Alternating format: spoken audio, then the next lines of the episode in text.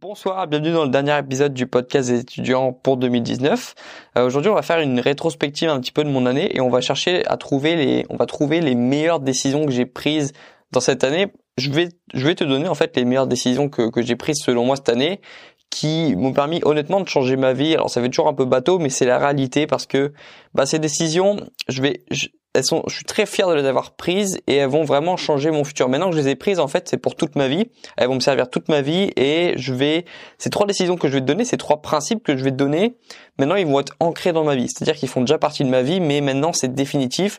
Jusqu'à, jusqu'à ma mort, je vais les appliquer parce qu'ils sont tellement importants et j'en suis, je suis tellement content de les avoir pris, de les avoir appliqués et maintenant de les, bah, de les transmettre. Je suis très content. Donc c'est pour ça que, bah, ils méritent, ils méritent un épisode sur eux, ces principes, parce qu'ils sont beaucoup trop trop important et, et voilà, si je peux le, les transmettre à quelqu'un, si je peux te les transmettre à toi, bah je serais très content parce que bah là j'ai je prends aucun risque, c'est vraiment des principes qui s'appliquent à tout le monde, qui peuvent changer la vie de tout le monde et qui vont faire du bien à tout le monde. Donc voilà.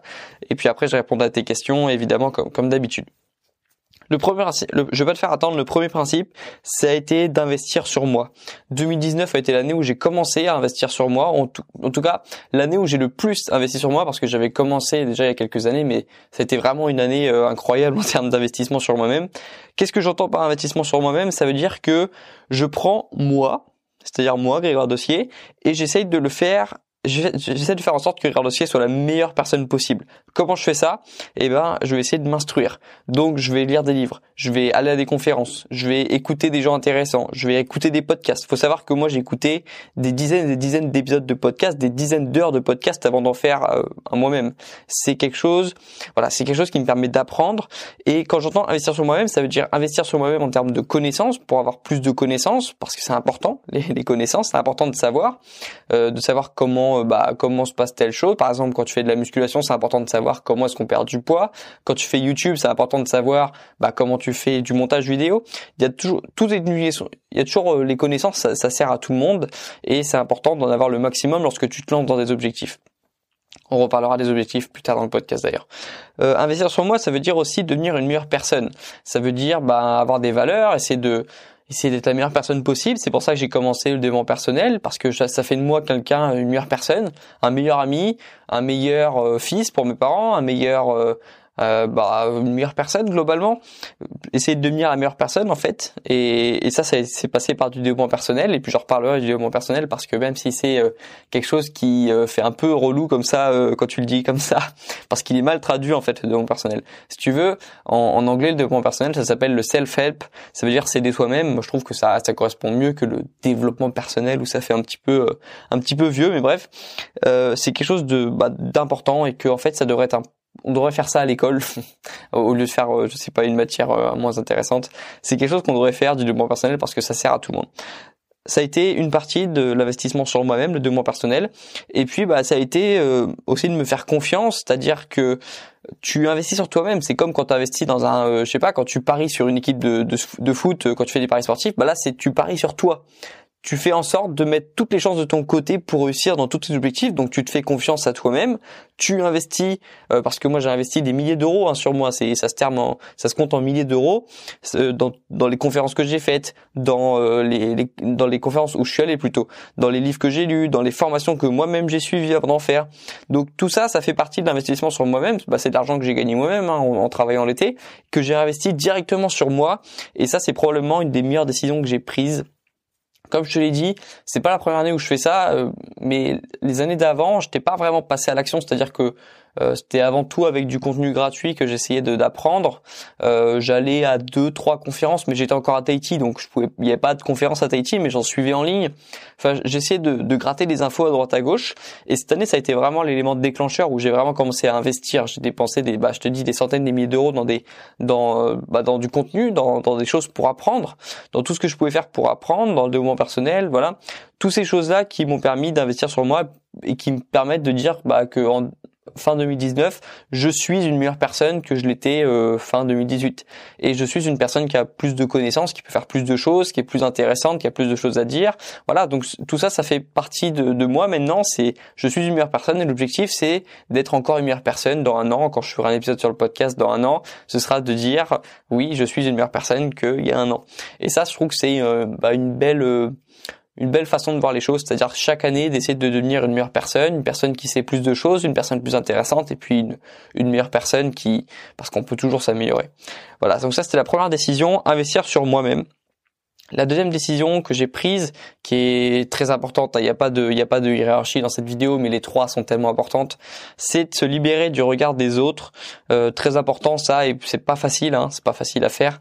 Et j'ai décidé, il y a quelque chose qui est extrêmement formateur pour ça, c'est YouTube, parce que bah tu t'es obligé de t'afficher, t'es obligé. Euh, quand tu commences à courir, si tu veux courir, bah quand tu veux courir, t'es nul forcément. T'as jamais couru, si t'as jamais couru de ta vie, forcément t'es nul, c'est normal. T'es pas bon. Tu, c'est normal quand t'as pas l'entraînement de, de pas être bon à quelque chose. Sauf que l'avantage c'est que bah si tu cours tout seul dans les bois, personne ne voit que t'es nul. Euh, L'inconvénient sur YouTube, bah c'est que tout le monde te voit ou en tout cas euh, il y a quelques personnes qui te voient parce que t'es pas encore très suivi, mais quand même tu sais que les gens te voient. Euh, t'es nul, c'est pareil. Moi j'étais nul. Hein. Tu regardes ma première vidéo, je suis nul, je suis pas bon je, je, parle pas bien et puis dans un an je trouverai que mes vidéos d'aujourd'hui sont nulles. Mais c'est normal parce que je, je, commence c'est le début encore. Et, et YouTube c'est le problème c'est que bah t'es tout seul. Enfin c'est pas que t'es tout seul justement t'es pas tout seul. Quand tu commences bah tout le monde le voit et puis tu peux pas encore euh, tu vois, il faudrait faire 100 vidéos et, que, jamais les publier pour euh, être capable de faire en sorte que la première vidéo tu sois déjà bon. Mais moi, c'est pas ce que j'ai voulu faire. Moi, j'ai voulu me lancer dans le bain directement, même si je savais que les gens allaient voir que j'étais pas très bon, euh, que je parlais pas très bien, que j'étais pas très clair, que je faisais pas des montages très bons.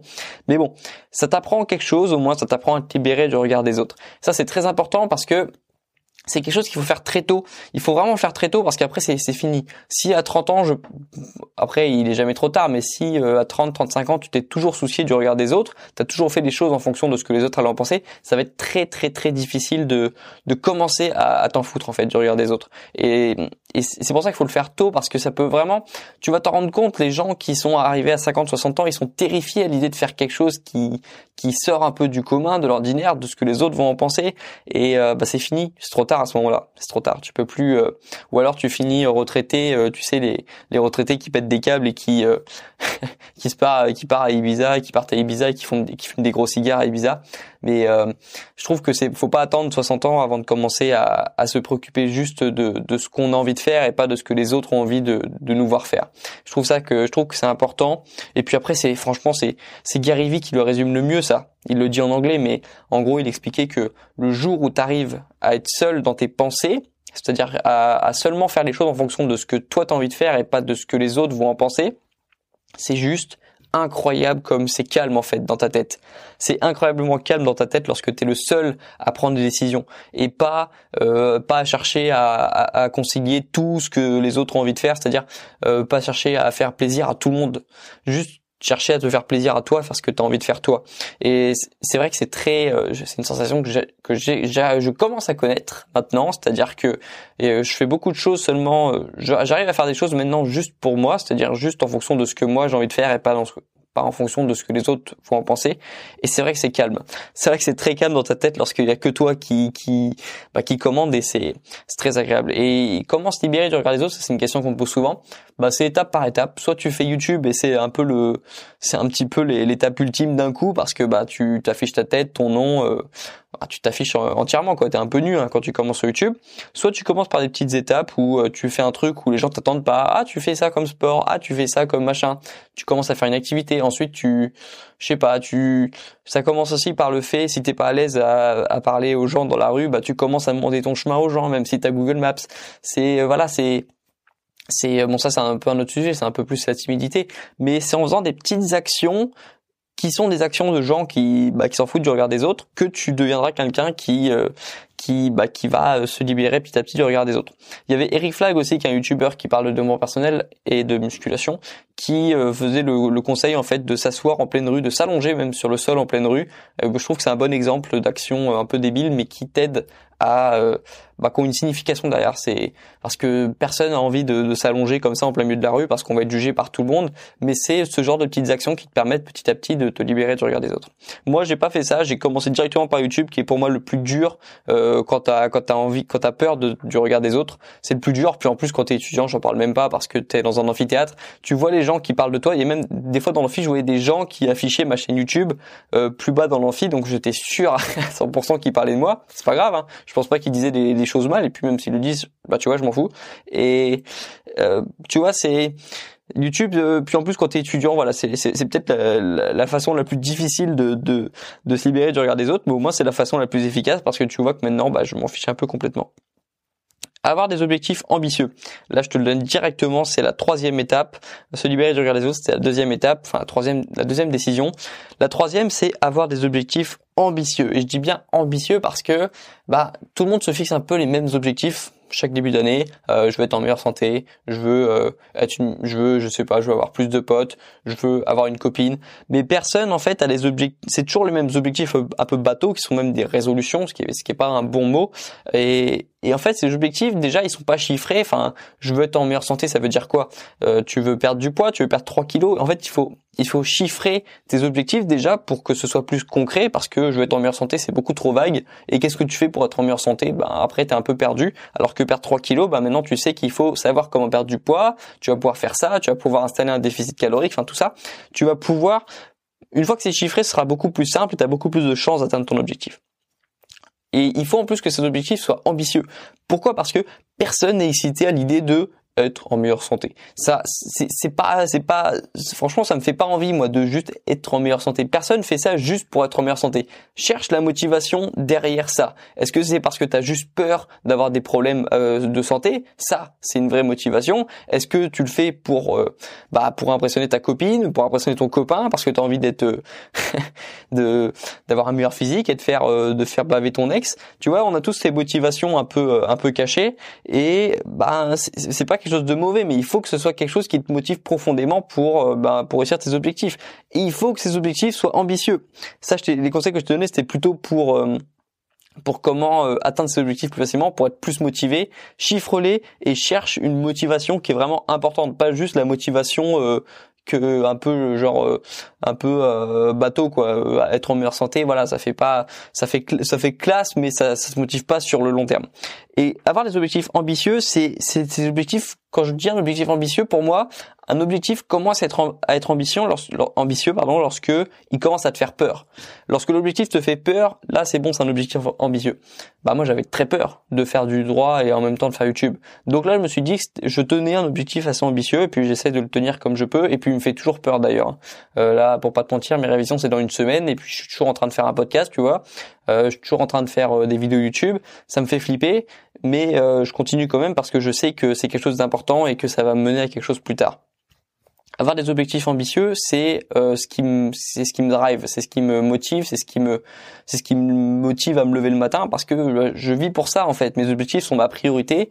C'est un, voilà, c'est, c'est trop important pour moi pour que je les, pour que je les, pour que je les, pour que je les délaisse. C'est beaucoup, beaucoup trop important. Je mets mes objectifs en priorité. Alors ça, ça choque les gens, mais je les mets avant mes amis, avant ma famille parce que selon moi, les objectifs, une fois que tu réussis tes objectifs, t'es une meilleure personne et du coup, tu peux mieux aider les autres après.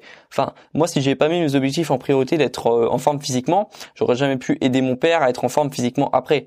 Il faut d'abord s'occuper de soi pour ensuite aider les autres. Ça, c'est mon point de vue.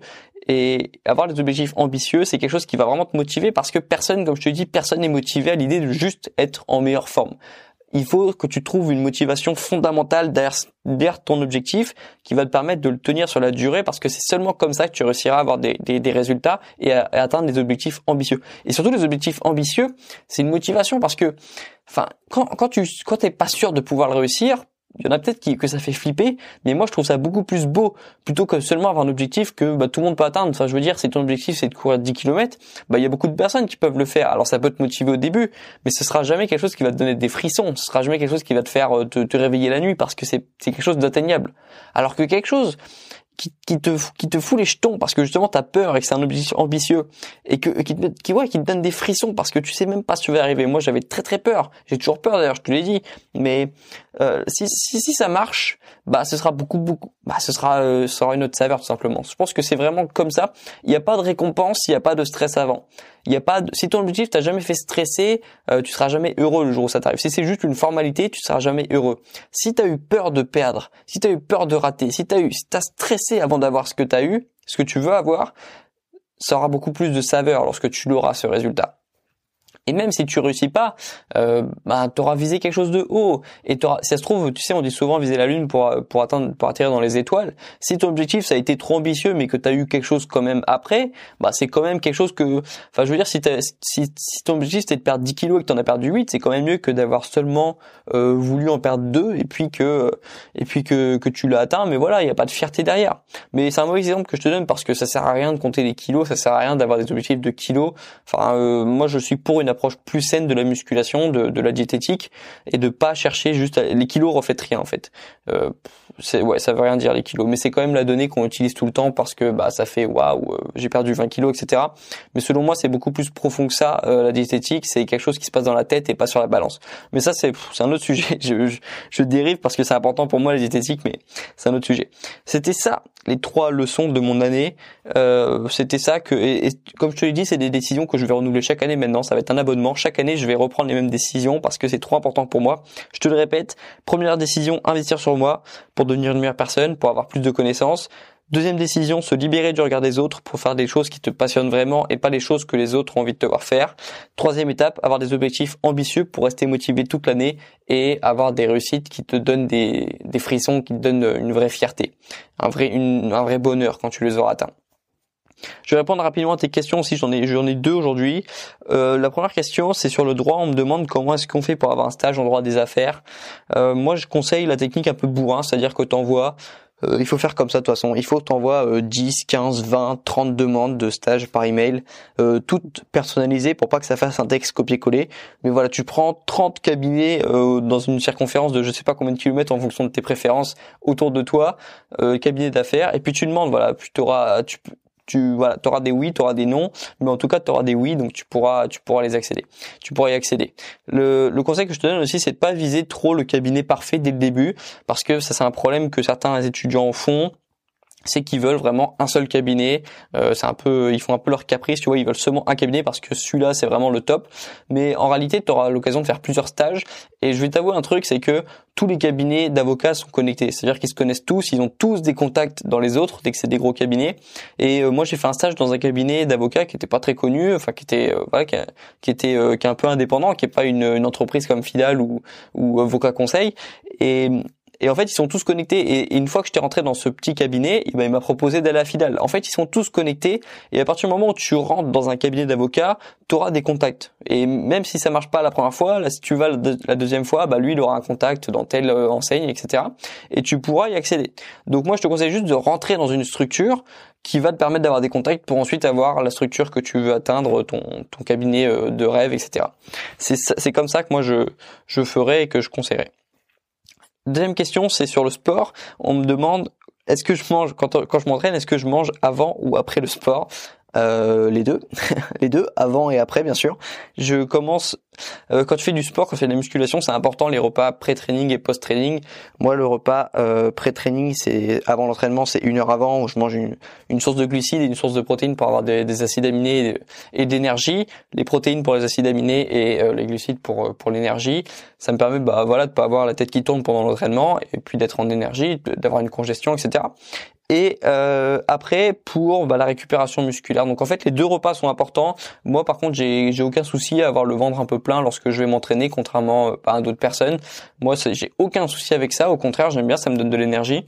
Donc je mange avant et après une fois pour l'énergie et puis après pour euh, pour la récupération musculaire pour euh, voilà pour faire du muscle tout simplement voilà euh, dernier message euh, là on est on est lundi euh, bah, on approche de 2020, mais c'est pas ça le message. Bah, je te souhaite évidemment une bonne année d'ailleurs, mais je te le re-souhaiterai euh, lorsqu'on aura passé l'année 2020. Aujourd'hui, c'est lundi euh, soir et c'est le dernier jour pour profiter de la, la, réduction sur ma formation sur la procrastination. Il y a moins 40% et puis voilà, c'est la dernière fois que je que je fais cette promotion sur la formation euh, avant plusieurs mois, avant avril. Et c'est une formation qui a bien marché, que j'étais très content. C'était ma première formation d'ailleurs, mais elle a bien marché par rapport à, mes objectifs. Et, euh, et puis les élèves sont contents. Donc voilà, c'est tout ce que je demande. Euh, une formation qui aide les étudiants à avancer et bah, des étudiants contents. Et puis voilà je, moi je demande rien de plus. voilà, je suis très content que qu'elle ait bien marché et voilà, c'était une formation sur la procrastination qui durait euh, plus d'une heure quinze et puis voilà. En, plus j'ai remis une, vidéo hier, comme ça, euh, comme ça j'ai rajouté des éléments parce que des fois j'apprends de nouvelles choses et donc j'ai envie de les repartager dans la formation. C'est ma manière de, de remercier un peu les clients des formations. Et puis voilà, c'est euh, bah c'est bah ma formation. J'allais dire que c'est ma meilleure formation, mais pour l'instant c'est la seule. Il y en aura d'autres en 2020 bien sûr sur d'autres sujets, mais voilà celle-là c'est c'est la formation. Euh, la formation c'était le gros objectif de l'année 2019. Elle est en elle est en promotion jusqu'à ce soir euh, 23h59 et puis après voilà, faut attendre faut attendre le mois d'avril. Voilà, bah j'en ai fini pour ce podcast. Euh, c'était le dernier podcast de l'année 2019 euh, bah, j'étais très contente de, des podcasts réalisés. Je pense qu'ils ont aidé euh, pas mal d'étudiants déjà euh, depuis le depuis le, le, premier podcast que j'ai fait. Que j'ai fait, je dois être à je dois être à 6 7 podcasts là. Et puis on va continuer évidemment les 2020. Et euh, bah voilà, je te souhaite de, passer un bon réveillon, bon réveillon, de profiter bien de tes amis, de, de prendre une cuite tu prends une cuite, de d'être un bon Sam si comme moi tu bois pas et que tu conduis tes amis pour euh, être en sécurité ou alors de dormir chez tes potes. Voilà, bonne bonne soirée, à bientôt et puis euh, on se retrouve en 2020. Ciao.